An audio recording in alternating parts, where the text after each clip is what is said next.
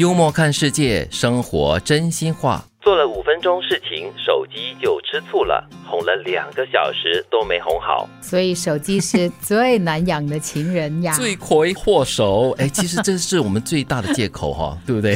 不是借口啊，这是很真实的一个面通病啊，真的。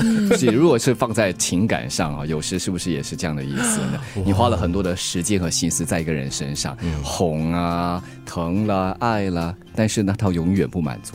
哦，哎，但是你做了五分钟的专注的事情过后呢，这个其实是讲一个偷懒的人了。哦，是哦，嗯，对一个就是你对手机哈，你哄了他两个小时没哄好，OK，那真的是白费力气了。但是你做了五分钟的事情，他就开始吃醋，也表示说他如果是在人际关系上、男女感情感上，他这个吃醋和占有欲也太强了吧？哦，这个绝对不是在形容这样的关系了。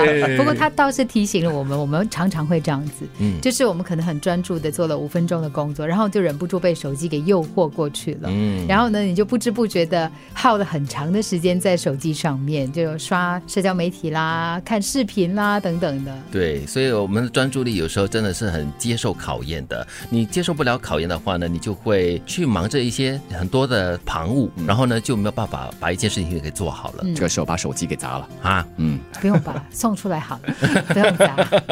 你要砸的是自己。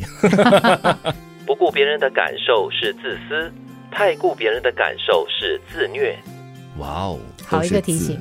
嗯，所以在自私和自虐之间要取得一个比较好的平衡。嗯嗯，但是要看对什么人对什么事情了。很多时候人的心都是难免会有私心的嘛。对你对某一样东西，你会特别的喜欢或者特别的讨厌。然后你对某一些事情，你可能要付出的时间跟精力也比较多一些。嗯，当然我也觉得不顾别人的感受也算是自我吧，因为可能他会把整个世界看成是自己，整个世界地球就是围着他转。所以这个时候也稍微要注意一下了，不单只是你而已，这个地球还有其他人。是，但是呢，如果你发现你自己活在一个状态当中呢，就是你你花太多时间去去想别人会怎么感受啊，然后看别人的所谓的脸色、表情、颜色，呃，来过日子的话呢，它真的是一种自虐。这个时候你要自救了，你必须要把这些人画出你的这个所谓的自己的生活范围之外啊。对。可能因为工作啊，因为各种其他的那个原因，你逼不得已还是要有一定的那个交流。但是呢，把它减到最低，然后让自己回归到自己的本位，好好的生活。是的，这个时候要放小抓大。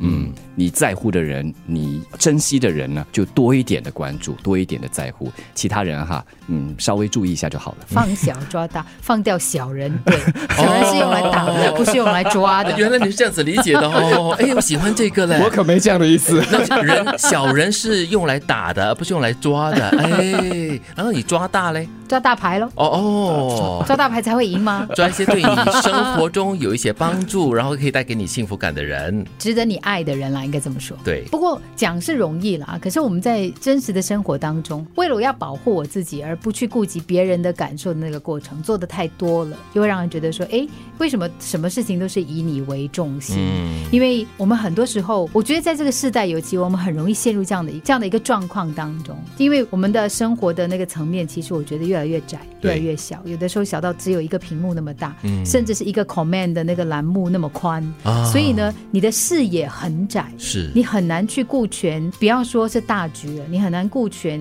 一个房间里面三个人，你很难顾全别人的想法跟感受。对，其实这句话也是让我想到了另外一个东西。有时候呢，人偶尔难免需要是自私一点点的，因为你不要让自己太过难受、太过自虐，所以有时候偶尔自私一下，这样也无妨哦。做了五分钟事情，手机就吃醋了，哄了两个小时都没哄好。不顾别人的感受是自私，太顾别人的感受是自虐。